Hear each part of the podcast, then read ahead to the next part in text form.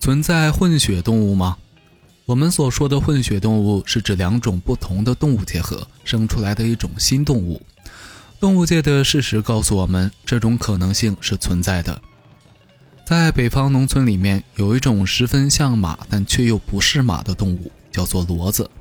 这种动物是驴与马结合后所产生的，雄驴与雌马交配所产生的叫做驴骡，雌驴与雄马交配所产生的叫做马骡。骡子头大，耳朵也大，体型近似马，且四肢长而健壮。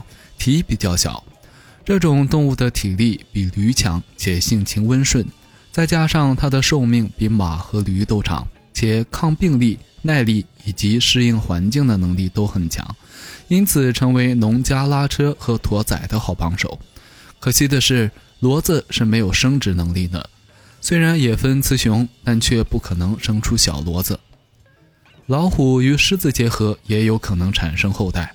如雄狮和雌虎交配产生狮虎兽，雌狮与雄虎交配产生虎狮兽。狮虎兽是一种身躯庞大的动物，通常比老虎和狮子都要大。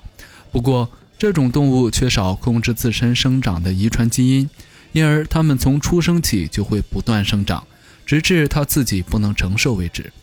它们的相貌与狮子相似，但身上长有虎纹。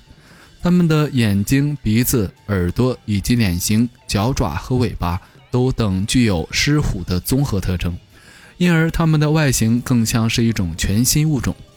不管是狮虎兽还是虎狮兽，它们产生的几率都是很低的，在百分之一到百分之二之间。而且由于幼兽先天不足等原因，其成活率仅在五十万分之一左右。